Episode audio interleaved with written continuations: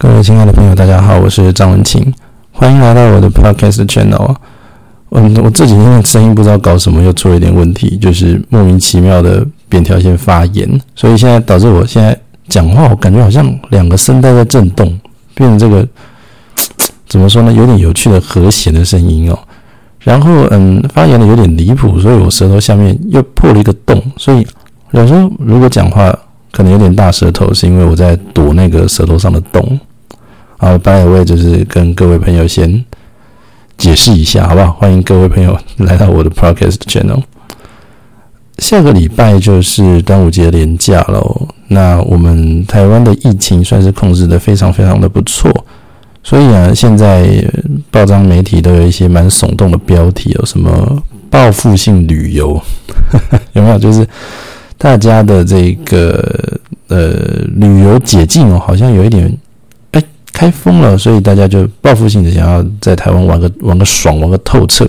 但其实全球的疫情还是很险峻的。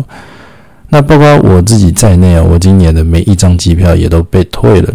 那我当然，我当然没有那种白目或怨恨啊，那就是有一点怎么说呢？就是有一点没有办法出国玩的那样的心态嘛，所以就还是选择在台湾玩，呃，安全又有趣，对不对？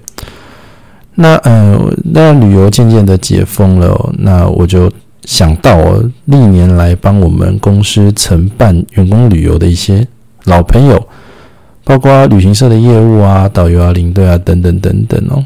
那想说，呃，前一阵子哦，疫情好像正在趋近于缓和的时候，比较没有什么事情，我就把这些老朋友、旅行社的老朋友，反正他们也没事干嘛。就邀来呃公司喝喝茶聊聊天，关心一下他们状况啊。那看看下半年如果真的有机会的话，是不是再请这个这些旅行社的老朋友来服务我，帮我们办一些员工旅游或自己的旅游这样子。然后呢，嗯，我就呃一揪揪到了两个导游，两个导游都带过我们的旅行团，人也都非常非常的 nice。就一起来公司喝喝茶、吃吃东西、聊聊天这样子。那嗯，两个导游就是看起来一副闲了很久很久的样子，大概接近半年的时间呢，没事干这样子。那他们那个之前在带我们团的时候，一定啊，每一个导游大概一定啊都会说这样的话，就是啊，这个地方我上个礼拜才来过啊，那个游乐设施的那个售票员跟上个礼拜一样，他们班都还没轮过。也就是说，其实导游这个工作，他理想的状况当然就是一直有班嘛。那一直有班就会陷入一个轮回，对不对？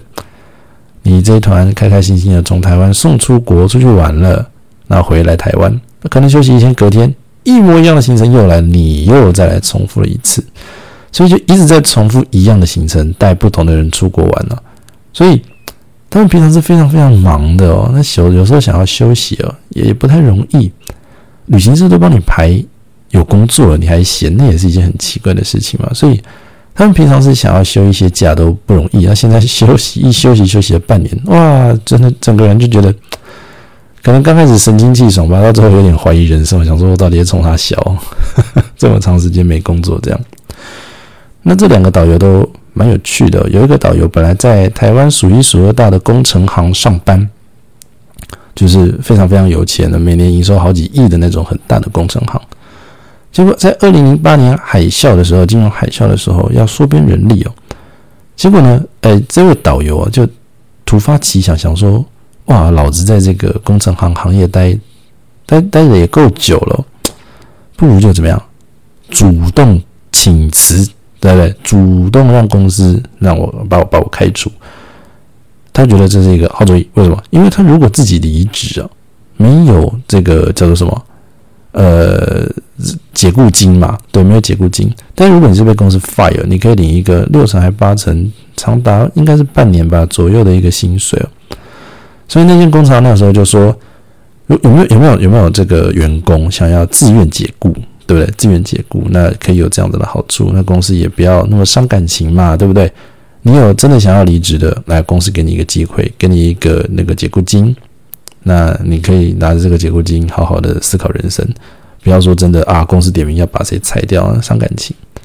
所以这个导游就主动了提出了他想要做这件事情，然后呢，呃，他就顺利的被工厂行解雇了嘛。那他就拿着他那个时候应该是好几十万的一个解雇金、资遣费，就毅然决然的去学日文，这样去学日文。当然，他一开始对日文本来就有兴趣哦，在这个日文补习班也读过，读过了蛮不错的基基础。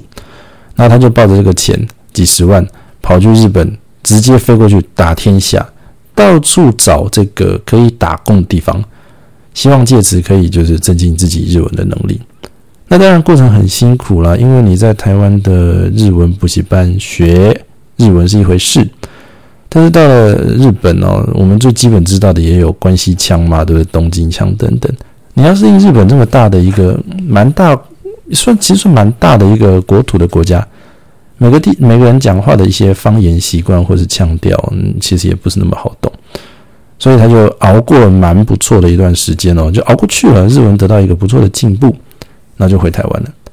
回台湾之后呢，他就在思考要怎么办，钱花光了嘛，之前费花光了，然后在日本打工拿来薪水，但日本玩光了，不知道怎么办。想说这辈子再也不要去日本了，反正日本我都会了，都玩完了。趁那个打工度假的时候都玩玩透了。那他本来要去开那个什么三零七哦，他本来要去开大大客车的驾照了。那觉得说大客车的这个司机的薪水好像也有个四万左右吧，足以糊口这样子，所以本来想这样做，结果误打误撞，我就去勉勉强强的偶然的参加了一场。小型的 local 的旅行社的面试，那大家那个时候刚好在找会日文的导游线的导游，哎，他就成功了，成了导游，然后就开启他的导游人生这样子。那另外一位导游呢，也是很有趣哦。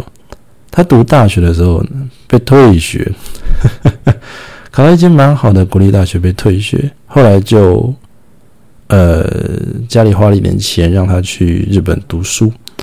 所以去日本读书的时候也精通了日文那回台湾之后也是误打误撞去参加了这个旅行社的面试。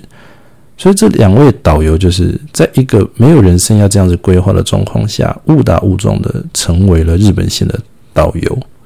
那现在大家两个都在家待业半年了嘛，都没有团可以出去啊。那我就问他说：“哎，怎么样？你现在这样的状况哦，你会不会后悔？”当初离开工程行，然后我在看另外一位导游跟他说：“哎，那你现在的状况，你会后悔当时在台湾读大学的时候不好好把它努力读毕业，或者或者去日本读大学的时候，哎，你没有干脆在日本就找一个不错的日商上班啊？你还回台湾，回台湾之后也没有找一个跟日商有相关或跟日本有贸易往来的公司上班，而跑去了旅行社。对于这样的决定，你们两位后悔吗？”就是这两个导游看了我一眼，那不约而同跟我说一句话：“啊，事情都发生了，想这么多干什么？后悔有什么用？”我觉得这个，这非常豁达或非常豁达一件事情，我觉得蛮酷的。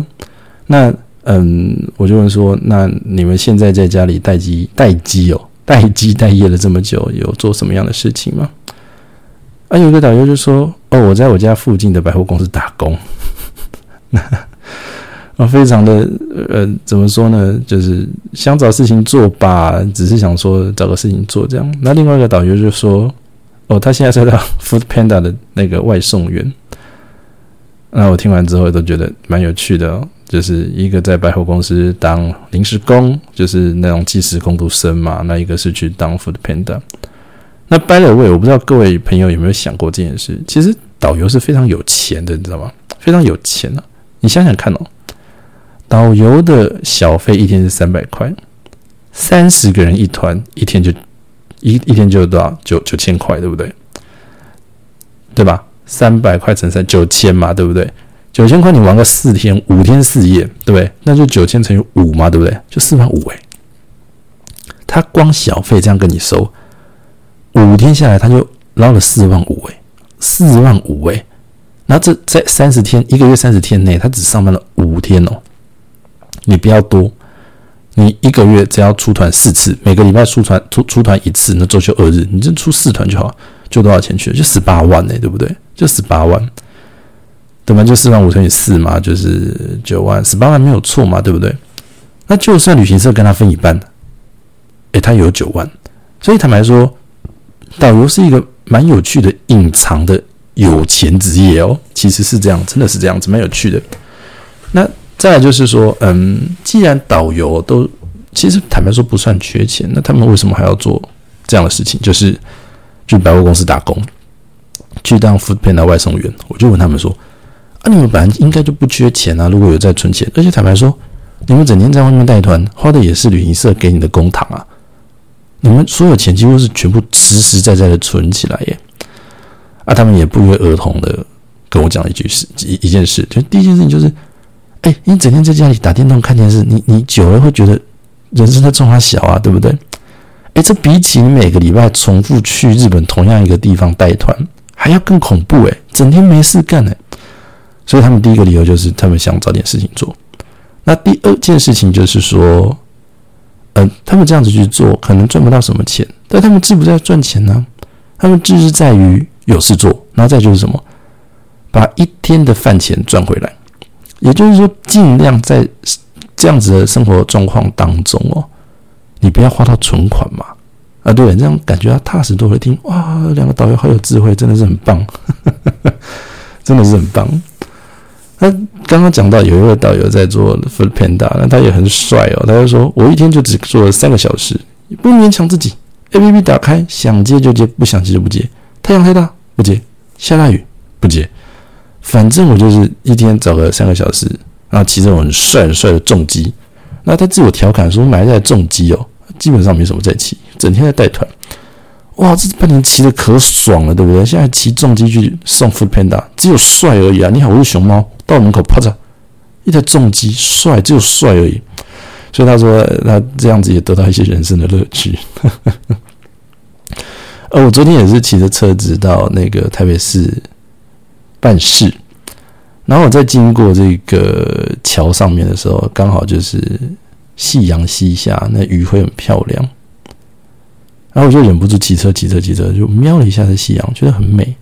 结果这一瞄，一瞄 看到了一个 Uber Eats 的司机，他直接把那个摩托车扛上桥旁边的人行道，哎，就是那个行人在走的人行道啊，帅的不得了。他就是，我不知道他是正在呃执勤当中哦，外送当中还是怎么样，I don't know。他一只脚跨在那个桥的栏杆上面，然后另一只手叼着一支烟。然后另外一只手盯着手机看，然后眼睛凝视着远方的夕阳。但是这样子的状况有很多方式可以解读嘛？第一个当然就是说，他可能在算哦，他要去拿外送食物的时间还剩多久？他可以在这里欣赏夕阳多久？那当然就是另外一个就是啊，我的那个 Uber Eats 的车子里面其实已经有外送的东西了。那他应该要在多短的时间内送到这个买主的手上，他才算是奸嘛？I don't know，我不知道，随便解读嘛。我突然看到这个画面，觉得哇，这个 Uber Eats 司机太帅了，太帅了！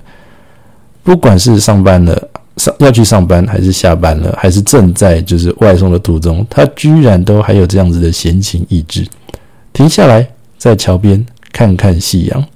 他或许是不想要因为错过这个夕阳后悔吧？I don't know，反正 就看了觉得很帅。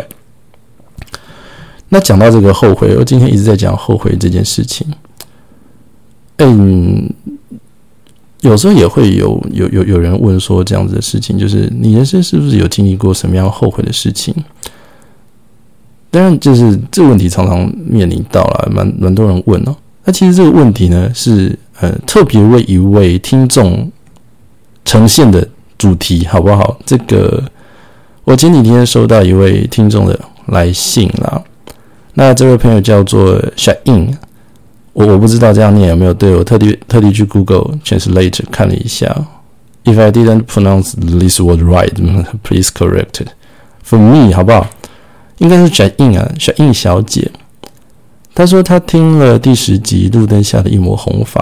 那就跟我讲了一些他听的心得，觉得有人陪伴的感觉很好。啊，最后就问我说：“你的人生当中有没有什么后悔的时刻？”那刚刚好，他问我这个有没有后悔的时刻的时候，我在前一个礼拜，哎，才问了这个导游，哎，当年没有选择去工程行上班，没有选择把大学好好毕业，现在当了导游没有工作，会不会后悔？所以我想用这样子的小故事跟这个小印同学、小印小姐分享哦。就我来说呢，嗯，后悔这件事情，我最先最先想要建立的一个前提就是，我我我第一个当然就是觉得后悔是一个非常难过的感觉跟氛围嘛，对不对？后悔就是你应该这样子做会更好，但是你却没有这样子做的这种复杂的心态，所以。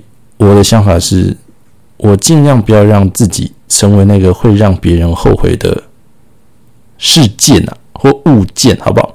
不一定是人呐，可能是你做做过一些事或说过一些话，所以我不希望自己变成让别人后悔的那样子的元素。怎么说呢？嗯，前面几集我有提到嘛，就是我读了其实蛮多间大学的啦。那我其中读过的一间大学，呃，需要做毕业专题。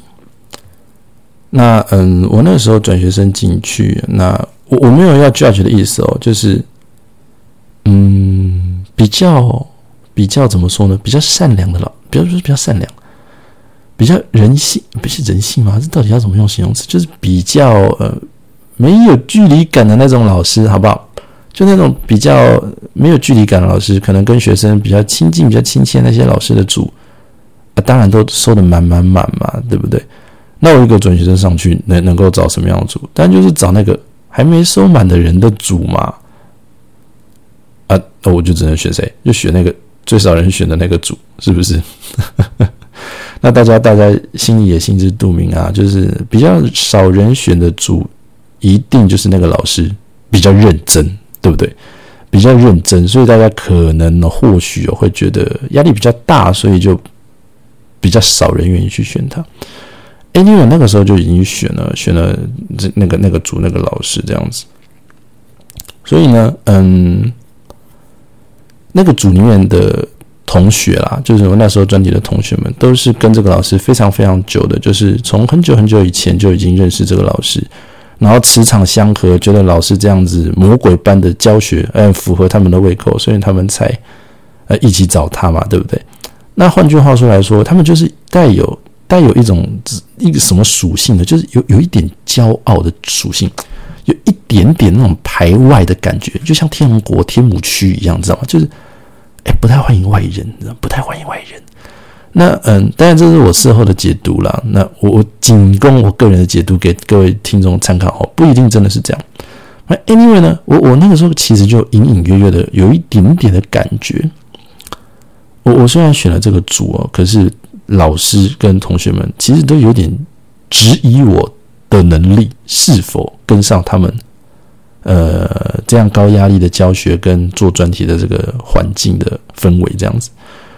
那再加上我是转学生呐，所以基本上我跟同学们有一同样上课的时间不多，因为我要排我没有修过的学分的课交叉的做，所以有的时候，呃，应该说大部分的时候，我跟班上的同学，呃，一起上课的机会大概是一半到三分之一吧，其他时候可能就跟学弟妹要上课补修一些学分这样子。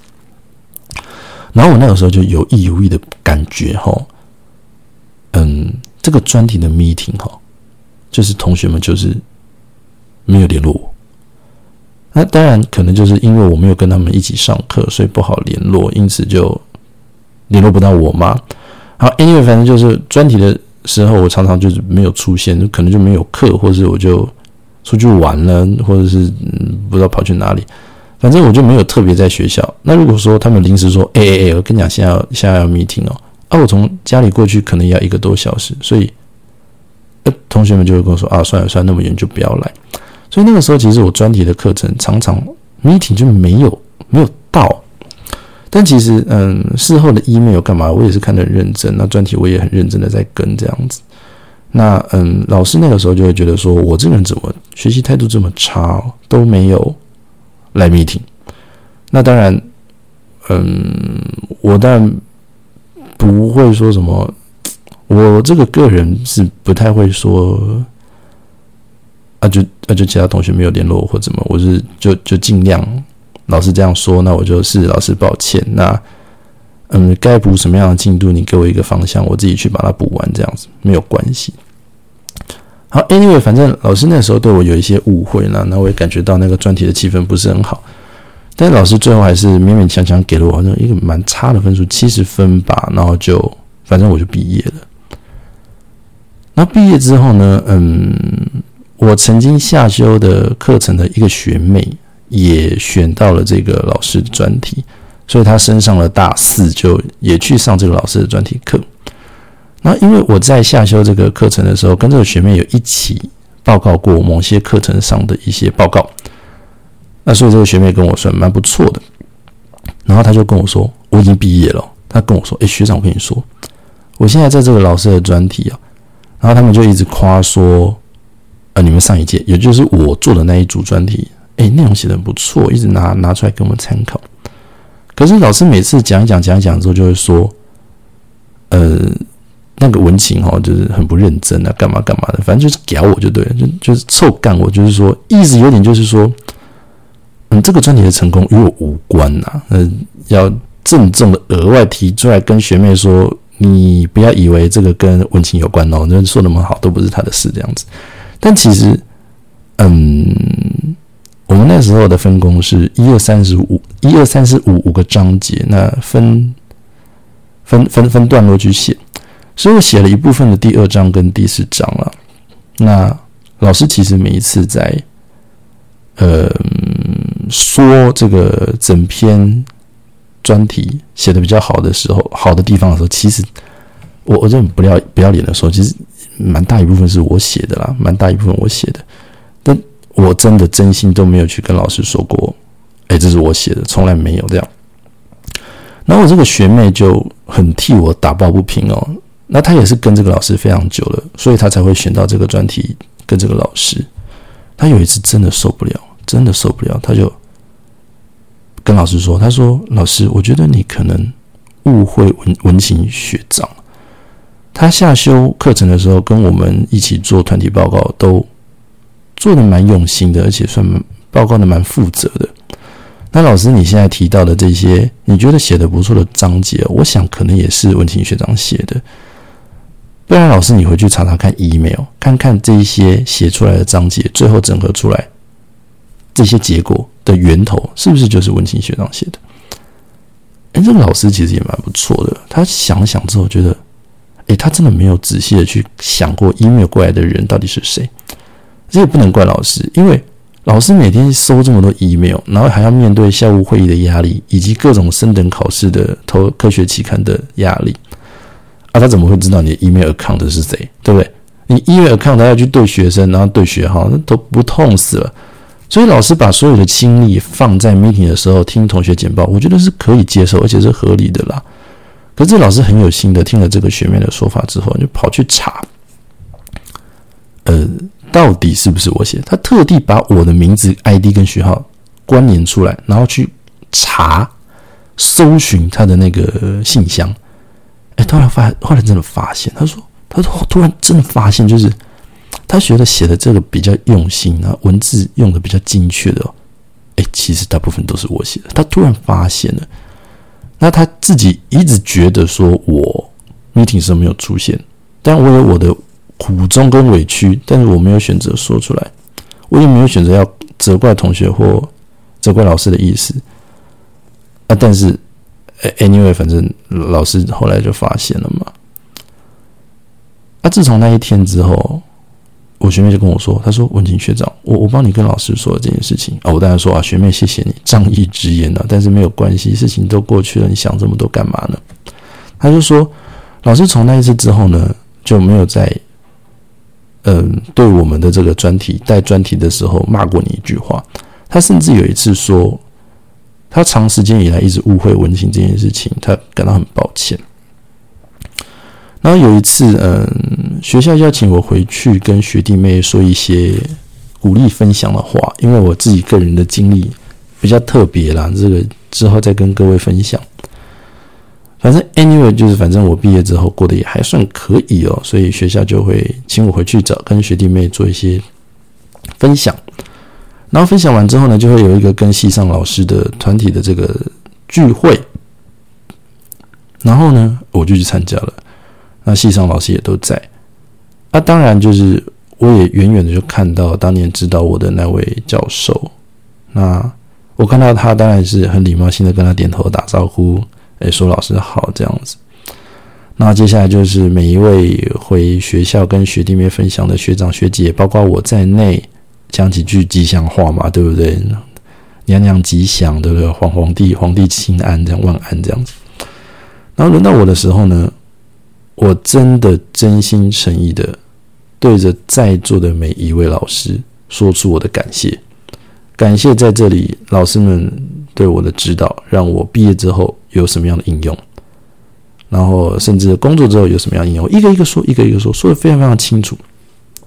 然后轮到这位指导我专题的老师的时候，我真心真意的跟他说：“老师，谢谢你，在暑假的时候每个礼拜两堂课教我们变异数分析，这个超过硕士班变异数分析专题课程的教学的扎实程度，让我读了硕士班不用再读一天变异数分析，就可以完整的、顺利的把我的硕士论文写完。”所以老师，我真的非常非常谢谢你。那我在讲这句话的时候，那个老师就是看着我的眼神就有点不好意思，然后头低低的，然后不知道怎么说。然后他这个整个会后之后就过来，然后就拍拍我的肩膀，他说：“文琴，啊，谢谢你。那如果老师的教学对你有帮助，你现在呃，不管写论文或者在外面上班，这些统计的技巧你有用到，老师就很开心了。”然后就就没事了嘛，对不对？那我想说的就是说，嗯，其实我早就从侧面知道这位老师对于误会我的事情感到后悔，感到抱歉。那其实也在我学妹的专题上的时候，公开跟学妹那主人说了嘛。那看到我的时候，他当然不至于跑到我前面来跟我说：“哎，文强，对不起，你是下跪道歉之类，too much 嘛？”那可能。这样一个资深的老师，你你真的要他跟学生道歉？坦白说，我不是觉得做不到或是不能做，而是我觉得没有必要。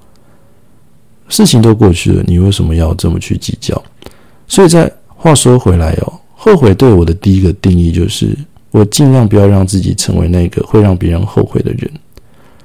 老师选择用这样的方式来表达他对我的后悔，那我也没有要去追究可能老师当年对我的后悔，毕竟。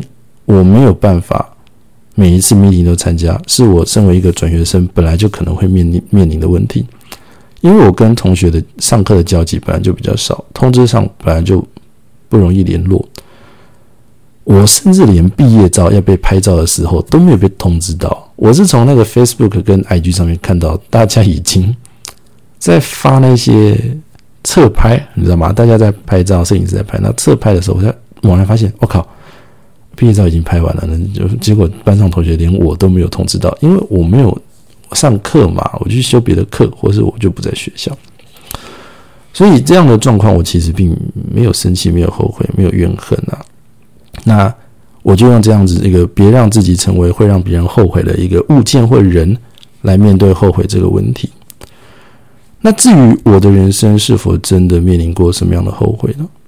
我觉得后悔有几个层次嘛。第一个就是像我一开始说的那个导游的故事，他们会曾经因为离开工程行来当导游，没有办法好好的上班而感到后悔吗？他们会因为大学没有毕业跑去日本读书，进而回台湾，哎，又跑去日本先当游导游而后悔吗？他们的答案是：事情都发生了，你想那么多干嘛？但这个回答是比较粗糙了。如果说你要弄得比较文青一点、文艺一点哦，有一有一个有一个诗人的诗倒是可以拿来参考啦，叫做 Robert Forrest 嘛。Robert Forrest 就是 The Road Not Taken 嘛，就是未行之路啊。翻的比较 gay 白就是未行之路，那翻的比较白话就是我当年没有选择要走的那条路。那上面写什么？那是这首诗基本上就是写，呃，我当年因为做了这样的选择，踏上这条路，所以我永远不会知道我没有踏上的那一条路的风景是什么，对不对？导游离开工程行，导游从日本求学归来，选择哎再到日本先当导游，而没有去工学行，没有没有回去工程行上班，或者选择在日本读大学的相关的这个专业，进那样的专业相关专业的企业上班，那是他们的选择。所以那就是 the road not taken 嘛，你当天当年没有选择往那个方向走的路，那你已经过了这么多年了，你还去想你当年没有选择那样子的路，有什么样的遗憾或后悔？干什么？想这么多干嘛？没有必要。那当然还有另外一个做法，像我有一个朋友，他小时候就很想要学钢琴，可是可能碍于家里的经济或是种种的原因，没有办法做，所以。当年没有办法学钢琴，就是他的 the road not taken 嘛。当年不能选择的做这条这的这条路，但他后来，呃，自己上班了，然后有钱了。他为了去满足这样的遗憾，不要让这样子的童年的梦想成为一个后悔，他在长大三十几岁之后才去学钢琴。当然，什么学习能力或者手脚的那个协调，已经没有像小朋友的可塑性这么高，但至少他用这样的方式。去履行了一部分的他的那个 the road not taken 的可能面临到品尝到的风景嘛，所以他也用这样的方式来减低自己的后悔。所以面对这样子的人生的态度，我的想法就是，已经这样子了，你就不要想这么多，往前努力继续执行就好了。我们人生就是在一个又一个艰困的选择当中做出选择。那你做出了这样的选择，你就要努力的往前走。那可能你偶尔会想到以前，哎，做这样的决定的另外一个方向会怎么样子？但是想那么多也是没有意义的。那如果你只是想要圆一个小时候弹钢琴的梦，哎，绕回去在工作之余，哎，满足一下也是蛮好的嘛。不要有那么多的后悔，这么多的负能量。那当然还是有一些比较心痛的后悔，比如说。嗯，来不及跟一些好朋友说再见的这种后悔，maybe 是嗯面临到生死的问题，或许过世了，或是怎么样，或是出国了难以联络。如果说还是可以弥补的这种道歉哦，以我的个性就是我我一定要马上去执行。我如果曾经说过什么样的话，做过什么样的事，让别人。受伤了，不高兴了，我没有办法，就是放在心里不理他，我一定要马上去道歉的。所以对我来说，这样子的后悔，我是我基本上没有什么遇到，我一定会马上去解决它。那如果说是那种没有见到最爱的亲人最后一面，这样子的后悔，是真的非常非常感伤的。那这种不得不可能在人生中偶尔会出现的后悔。我真的坦白说，我就只是把这件事事情放着而已。我说的是放着，不是放下，因为放下是你自己释怀了。但如果说是像这种没有办法跟朋友们好好和解，因为他出国了，或是没有办法好好跟亲人见到最后一面，因为他过世了，这种已经没有办法弥补挽回的后悔，我还是会放在心里，偶尔拿出来。难免会感伤，难免会掉几滴眼泪，但是我们就只能把它放着在那边，然后继续过自己的人生，自己往前走嘛。有一句蛮煽情的话，叫做“人生在三十岁之前呢，不要怕，不要怕去尝试，然后在六十岁之后不要去后悔。”意思就是叫你年轻的时候多努力、多尝试、多去冲，到了老的时候才不会后悔。我个人觉得这句话可以再描述的更完整一点，就是在你自己的这一生当中，做任何事情，你都不要怕，因为你只要怕，你退缩了，你可能就会后悔。当然，我这个意思不是叫你买股票不要怕，好吗？好吗？我不是那个意思，我的意思应该是另外一个方向的，好吗？我的意思是你不要因为害怕去限制了你各种，嗯，追求你想要追求的事物，不管是你的梦想、你的目标等等等等，这样子的呃意念的惧怕，就是囚囚禁了、限制了你做这些事情的决心。我的别怕是指这个，不是叫你不要怕，全身家当跑去说哈买什么零零五零，不是哈，不是哈。那六十岁之后不要回，你也可以说到，你是不是可以尽可能的让你这一辈子这一个人生都不要有后悔？所以我认为，不是三十岁之前不要怕，六十岁之后不要悔，而是尽可能的在你的一生当中做任何决定都有满满的勇气，不要怕，在任何的时刻你也不要去后悔。有说错话、做错事了，马上去解决、道歉，把事情放下。不要在你的人生产生的，不要在你人生产生一分一毫的后悔，就是一个最好的状态吗？那如果真的有的时候逼不得已面临到了不得不后悔的状况，好好的放在心里，偶尔拿出来难过一下，当做你往后日子的借鉴，那也就够了嘛。好了，这是嗯，因为一位听众的来信，就是小应小姐的来信哦。我我特别为这样子的问题问我有没有后悔，呃，想出来的这一这今天的这一集的内容。那如果各位听众朋友，嗯，听了我的 podcast，觉得有陪伴的感觉，或是有想要跟我互动的内容，都还是很欢迎来信或留言给我哈。那我一定都会回信。如果你问问题蛮有趣的，我觉得可以在节目上跟大家拿出来分享，那我就会拿出来跟大家一起分享，讲讲我自己的故事。好了，那今天呃，podcast 就录到这里。那亲爱的朋友，我们下次再见，拜拜。